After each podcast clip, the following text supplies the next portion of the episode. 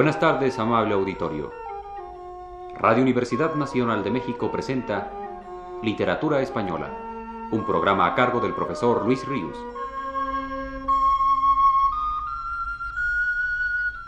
El profesor Luis Ríos nos dice en su texto más reciente.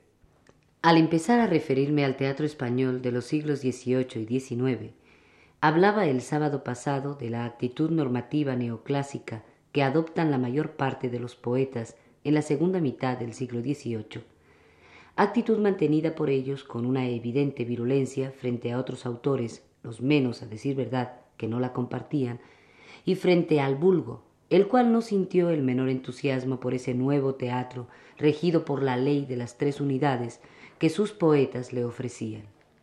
Después de haber hablado de todo ello, Creo de interés recordar hoy la idea que acerca de la afición por el teatro en España a partir de la mitad del siglo XVIII expuso don José Ortega y Gasset en su estudio sobre Goya, que considero poco divulgada aún y sobre todo no tenida lo suficientemente en cuenta por los actuales tratadistas de la historia del teatro español.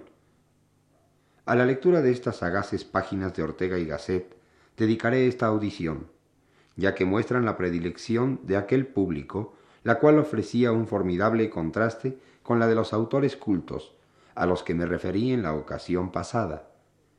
Y de esta manera, comparando una y otra actitudes tan disímbolas, nos ayudaremos a formar una idea más cabal de la significación del teatro en aquel tiempo.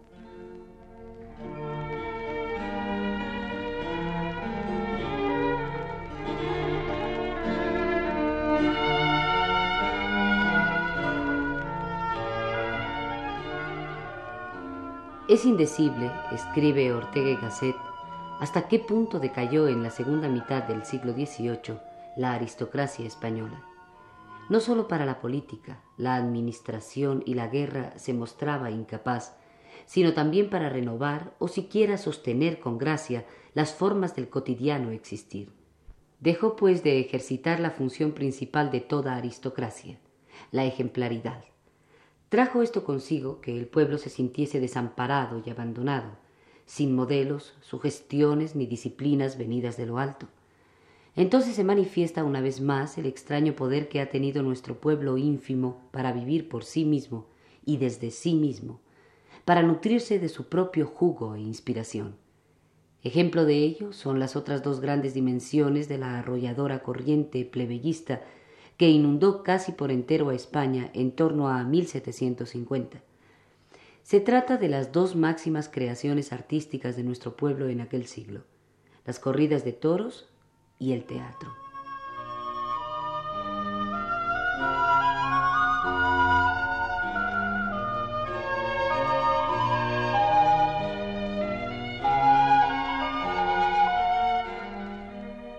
No menos entusiasmo que los toros, escribe más adelante Ortega, provocó en estos tiempos el teatro. ¿Por qué no consta como hecho grueso y de todo sabido que el tiempo de 1760 a 1800 ha sido la época en que los españoles han gozado más del teatro? Entonces, y no en el siglo XVII, el teatro se hace placer de todos, forma un trozo de su haber vital, les es plenamente hasta el fondo del alma. Ahora bien, por aquellas fechas los dramaturgos eran tan nulos como los pintores. La falta de talentos científicos, literarios y plásticos en España desde 1680 es tremebunda, hasta el punto de constituir un fenómeno patológico que reclama esclarecimiento. Se representaban por millonésima vez las comedias de nuestro viejo teatro barroco, pero a esto se habían agregado toda una serie de nuevos géneros teatrales, sainetes, jácaras, tonadillas, de origen y estilos plebeyos, o como la zarzuela, nacidos en la corte pero informados cada día más por el estro popular. Estos nuevos géneros carecían de valor literario, mas aún no pretendían tenerlo. ¿Cómo se explica que no obstante el teatro español atravesase lo que acaso ha sido su mejor época? Los que tienen una idea perfectamente arbitraria y pueril de la historia del teatro universal y volviéndose de espaldas a los hechos suponen ad libitum que el teatro es primordialmente un género literario, no pueden comprender esto, y ello es la causa de que no habiendo sido este tiempo buena sazón de dramaturgos, quedasen ciegos para reconocer que, a pesar de ello, fue una etapa culminante de nuestro teatro. Mas cuando se sabe que lo normal en la historia de todo teatro es que éste viva principalmente de actrices, actores y escena, y solo en segundo término y muy pasajeramente de los poetas dramáticos, la cosa se hace sin más llana. La etapa del teatro español a que ahora aludimos es un ejemplo extremado y como caricaturesco de ello. Bajo la arcaica mugre de nuestro teatro barroco y junto al puñado de autores imbéciles que encharcaban la escena, surge desde 1760 una serie ininterrumpida de actrices geniales y de actores egregiamente dotados, unas y otros de cuna plebeya, salvo rarísimas excepciones. Las actrices eran a la vez que recitadoras, cantantes y danzarinas, porque fue exclusivamente obra de una serie de actrices y actores que sin interrupción se suceden en las tablas desde 1760 hasta comienzos del siglo XIX. Las actrices, sobre todo, debieron poseer condiciones geniales y representan uno de los más ilustres brotes que ha tenido la feminidad española. Nadie les había enseñado la gracia que a borbotones hacían manar de sí y arrebataba a todo el mundo. Ellas hicieron de la escena algo así como el trigémino de la vida nacional. Su popularidad no tenía límites. Todo el mundo conocía, comentaba y discutía no sólo el primor de su actuación escénica, sino los más ínfimos detalles de su vida particular, porque la personalidad de estas magníficas criaturas rebosaba del escenario y se hacía patente en las calles, paseos y fiestas de Madrid. Los más peraltados nobles se apasionaban por ellas, Ejemplo, el duque de Veragua por María Ladvenant, y las duquesas las cortejaban, y el pueblo andaba a cachetes todas las tardes por defender la primacía de la actriz de cada grupo idolatrada. En menor escala acontecía lo propio con los actores. Hubo que desterrar a más de uno porque las pasiones que inspiraban en las más altas señoras pasaban de todas las rayas. El entierro de María Ladvenant, murió muy joven, coincidió con el día en que fueron expulsados los jesuitas, algunos contemporáneos nos han dejado la expresión de su sorpresa ante el hecho de que la gente madrileña no se ocupó para nada de aquella expulsión y vivió absorta todo el día en el entierro de la actriz. He dicho, sigue escribiendo Ortega, que este ejemplo de la preeminencia de los farsantes sobre los autores era por su extremismo caricaturesco. No es caprichosa la calificación, porque de tal modo vivió el teatro entonces de actrices y actores que el interés del público se prendía más allá de sus destrezas profesionales en sus personas mismas, lo cual produjo esta sorprendente inversión. Los autores comenzaron a hacer personajes de sus obras a las personas de los representantes. Tal aconteció al autor que ejerció durante veinte años la soberanía en los teatros, don Ramón de la Cruz. Pero este dramaturgo, que compuso innumerables sainetes, zarzuelas, loas, tonadillas, jácaras, que tradujo para justificarse ante los del bando francés tragedias francesas e italianas, es un craso ejemplo de los despistes que sufren los historiadores, porque sus famosos sainetes son, literalmente, poco más que nada, y además no pretendían ser obra poética de calidad. Todo su propósito y su valor radicaba en ser algo parecido a lo que hoy son los guiones de películas, un cañamazo donde las actrices y actores podían lucir sus donaires, de aquí que acabase por hacer de los histriones las figuras mismas de sus argumentos. Esto llevaba a los del bando francés al colmo de la indignación. Así, Samaniego, que dice, por fin cansados de inventar los poetas, han puesto su doctrina en boca de los mismos cómicos, y para asegurar la ilusión, Garrido Tadeo y la Polonia nos cantan sus amores, sus deseos, sus cuidados y sus extravagancias. La ejemplaridad que faltaba a la nobleza irradiaba de la escena. Y quién duda, dice el mismo Samaniego, que a estos modelos, los del teatro, se debe también aquel resabio de majismo que afectan hasta las personas más ilustres de la corte, sus trajes y modales truanescos. Sobre una deleitable quietud de fondo, vuelve a decir Ortega, esta mitad del siglo XVIII español se caracteriza por el apasionamiento. Todo es vivido con fogosa intensidad, con entusiasmo casi maniático. No se contentan con ir a los toros o al teatro, sino que el resto del día apenas hablan de otra cosa. Más aún, discuten y se querellan, síntoma de que todo ello penetra las vidas hasta el estrato donde las pasiones borbotean, y ello en todas las alturas sociales.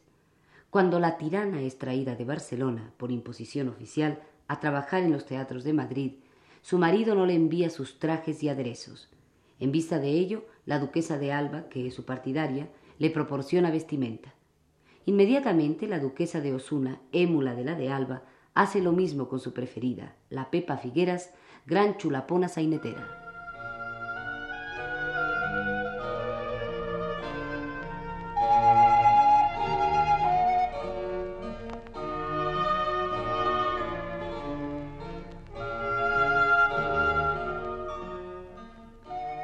Pues escape.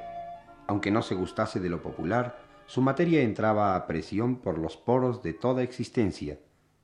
De aquí un fenómeno curioso, envolviendo a todos esos bandos que las diversas eminencias del arte plebeyo suscitaban, España entera hallábase dividida en dos grandes partidos. De un lado la inmensa mayoría de la nación, sumergida en lo castizo, impregnada de él y su entusiasta.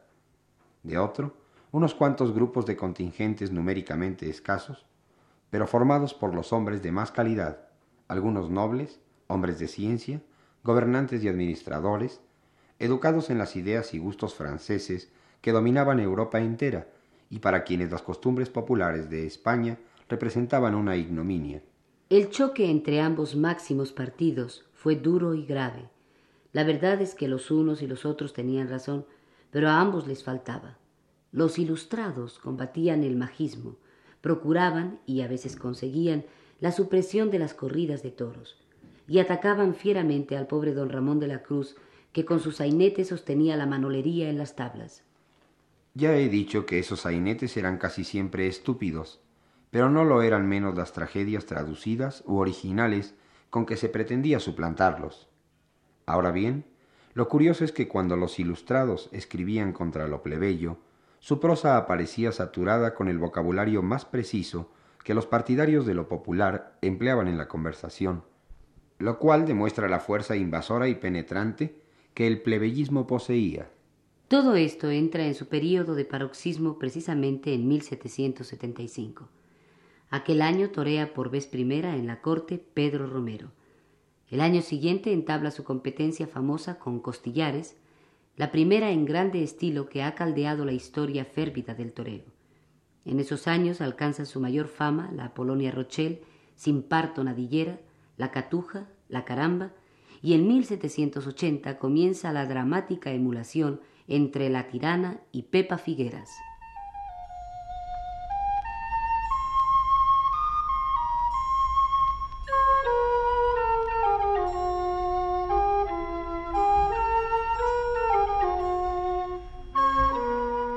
Radio Universidad Nacional presentó Literatura Española, un programa a cargo del profesor Luis Ríos.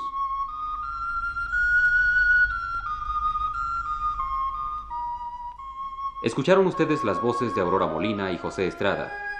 Les invitamos para el próximo sábado a las 18 horas. Buenas tardes.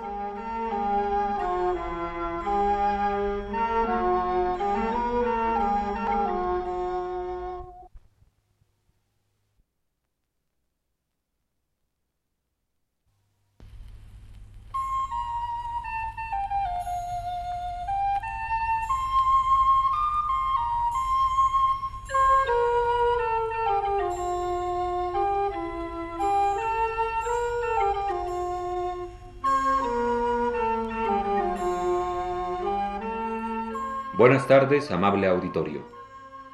Radio Universidad Nacional de México presenta Literatura Española, un programa a cargo del profesor Luis Ríos.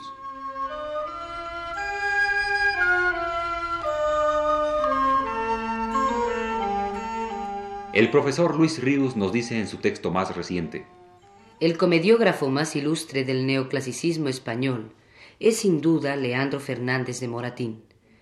Su obra dramática original es escasa. Se reduce a cinco comedias. El viejo y la niña, la comedia nueva, El varón, La mojigata y El sí de las niñas. Pero su labor teatral abarcó otros muchos aspectos, además del estrictamente creador, y todos ellos los llevó a cabo con singular buen tino. Muy especialmente cabe recordarlo como traductor notable del Hamlet, y más todavía por sus traducciones, versiones bastante libres más bien, de la Escuela de los Maridos y del Médico a Palos de Molière. Otro aspecto de su trabajo relacionado con el teatro fue el que desarrolló a lo largo de toda su vida como historiador crítico de la escena española, el cual se encuentra reunido en su obra intitulada Orígenes del Teatro Español. Vale, en fin, la pena recordar también que Moratín dirigió la Junta de Dirección y Reforma de los Teatros, y al desaparecer ésta fue nombrado por Real Orden director de los teatros.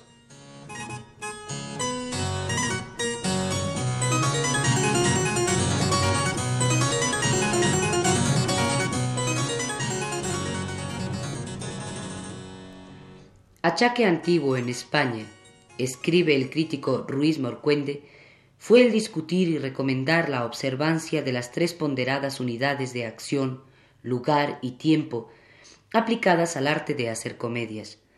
Cervantes, ante las audacias de Lope, que conociéndolas no las tuvo nunca en cuenta, dedicó a esta fría preceptiva un capítulo de El ingenioso Hidalgo. Asimismo, el Pinciano y Torres Naharro defendiéronlas aunque sin resultado. Moratín se empeñó en denodada lucha por resucitarlas, guiado principalmente por la poética de Boileau. Dolíase don Leandro de que el número de poetas crecía en proporción de la facilidad que hallaban para escribir, habiendo reducido a dos axiomas toda su poética. Primero, que las obras de teatro sólo piden ingenio. Segundo, que las reglas observadas por los extranjeros no eran admisibles en la escena española. Exasperábale que los extranjeros enderezasen sus diatribas tachándonos de insubordinados e inobservantes de lo que para ellos era médula en las obras dramáticas, desvelándole los ataques de Quadrio, Laarp, Petinelli y Caimo, y queriendo anudar todos los cabos, aducía como supremo razonamiento para convencer a los remisos que no se debía citar el ejemplo de grandes poetas que las abandonaron, puesto que si las hubieran seguido, sus aciertos serían mayores, y orgullosamente mostraba los palpables beneficios de sujetarse a ellas, confesando que sabía experimentalmente que en el éxito que tuvieron sus obras cómicas, representadas y leídas, vio logrado el fin que se propuso al componerlas, que dio en ellas el ejemplo práctico de que la observancia de las reglas asegura el acierto si el talento las acompaña, y que el arte dramático, como todos los demás, resulta de principios certísimos e inalterables, sin cuyo conocimiento los mejores ingenios se precipitan y se malogran. Sus ideas sobre el teatro perfecto, sigue escribiendo Ruiz Morcuende, tal como él las concebía, las puntualiza en las siguientes líneas.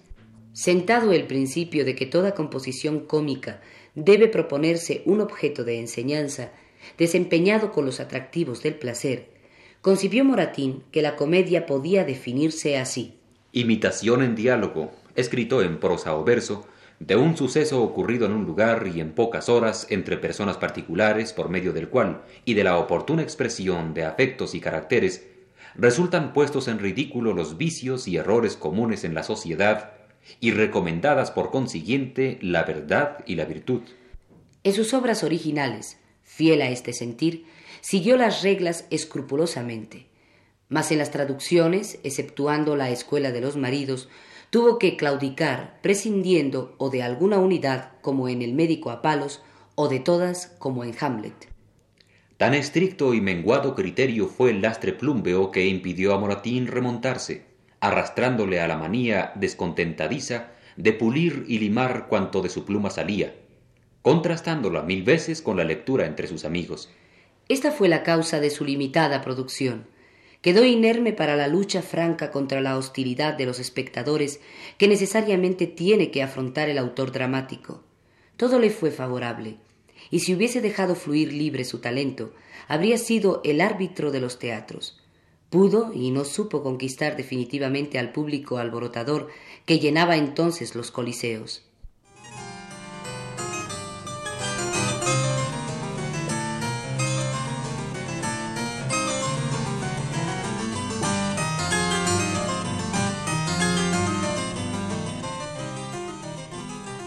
A los 26 años terminó de componer su primera comedia, El viejo y la niña. Era el año de 1786. La leyó a la compañía de Manuel Martínez, siendo la opinión de los cómicos desfavorable. Comenzaron a ensayarla, no sin tener que vencer la resistencia del censor de teatros para que diese la licencia de representación, obteniéndose el permiso, pero haciendo en ella supresiones que desfiguraban la obra. Temió Moratín el fracaso. Mas la dama segunda de la compañía, a pesar de sus cuarenta años, no se conformó con hacer el papel de doña Beatriz. Aprovechó el autor el conflicto que sobrevenía en su ayuda. Retiró la obra y desistió por entonces de la idea de hacerla representar. Dos años más tarde, apremiado sobre todo por necesidades económicas, volvió a intentar el estreno de El viejo y la niña, y en ese año de 1788 leyó la comedia, corregida, a la compañía de Eusebio Rivera. Por segunda vez, la vanidad de otra actriz que pretendía ser más joven de lo que era, empeñándose en hacer el papel de doña Isabel, estuvo a punto de que el autor retirase la obra. A pesar de todo ello, prosiguieron los ensayos, pero el vicario eclesiástico negó la licencia de representación, y el viejo y la niña fue recogida con gran contento por Moratín, que temía una catástrofe a causa de la obstinación de la comedianta. Por fin, el 22 de mayo de 1790, y gracias a la amistad del ya influyente Manuel Godoy, que sería poco después príncipe de la paz, la compañía de Eusebio Rivera estrenó El viejo y la niña en el Teatro del Príncipe, que fue bien recibida por el público.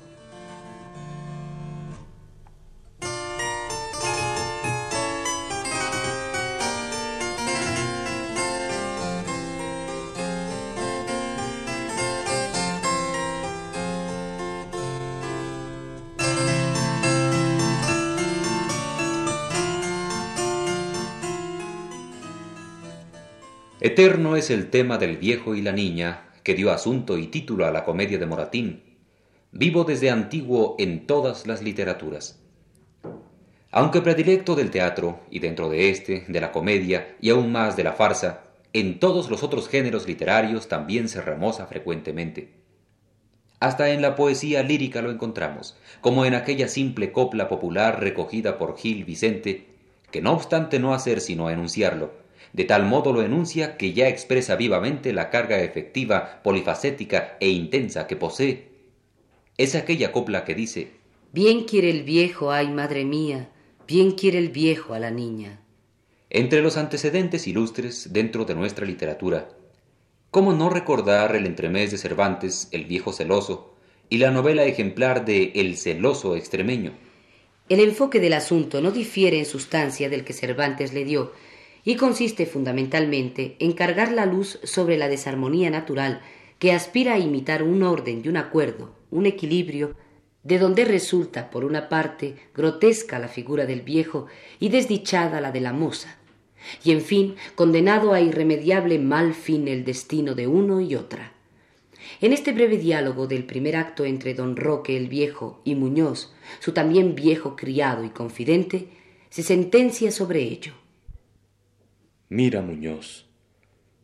Coge un cordel. ¿A qué feto? Y ahórcame. No necesita ni cordeles ni venenos quien se casa a los setenta con muchacha de ojos negros. Y más ampliamente se declara en este otro diálogo entre los mismos personajes, y que comienza el criado diciéndole a su viejo amo Las inquietudes, los celos, no se acabarán jamás. ¿Por qué? Pues no dais en ello. Porque no puede hacer migas una niña con un viejo. No, señor. Si ha de vivir, siempre metida en encierro, condenada de por vida a vestiros y coseros, a ver ese gesto, a oír el continuo cencerreo de la tos, a calentar bayetas en el invierno para el vientre, a coser hierbas, preparar polvos y ungüentos, parches, cataplasmas. Digo, ¿cómo le ha de gustar esto? Vaya, si no puede ser. Todo será fingimiento. Vamos, hombre. Quiero hablar, que no soy ningún podenco. Sí, señor. A cada paso habrá silbidos, acechos, billeticos, tercerías. En parte, Muñoz, comprendo tu razón. Su genio es ese. Dale bola. No es el genio, la edad, la edad, ahí está. En la edad está el misterio. Los hombres y las mujeres, todos poco más o menos, son de una misma calaña. Los chicos gustan de juegos, de correr y alborotar, y poner masas a perros. Las muchachas, transformando en mantellina el moquero, van a misa y a visita, se dicen mil cumplimientos, y en cachivaches de plomo hacen comida y refresco. Luego que son grandecillas olvidan tales enredos, ni piensan en otra cosa que en uno y otro mozuelo que al salir de casa un día les hizo al descuido un gesto.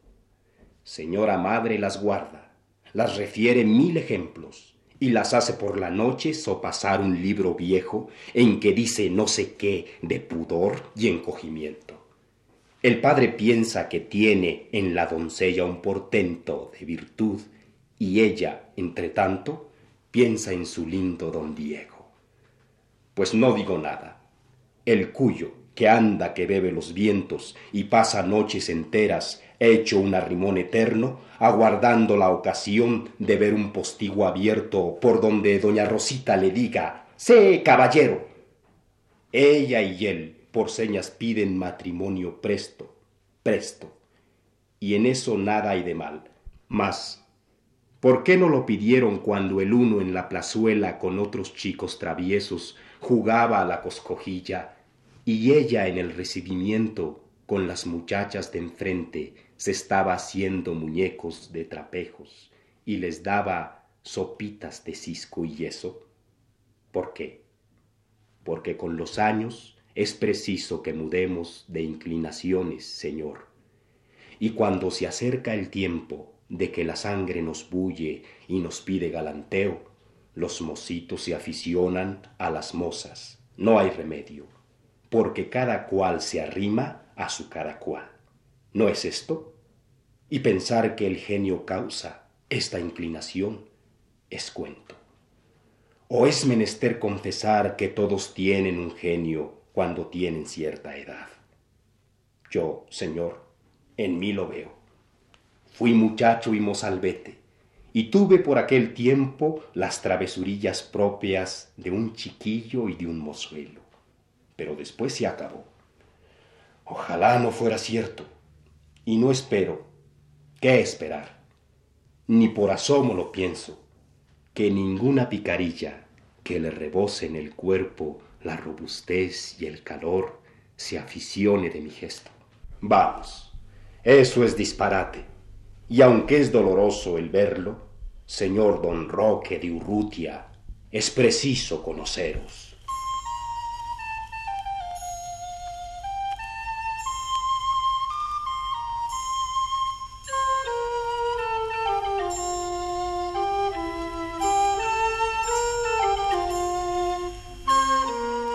Radio Universidad Nacional presentó Literatura Española, un programa a cargo del profesor Luis Ríos.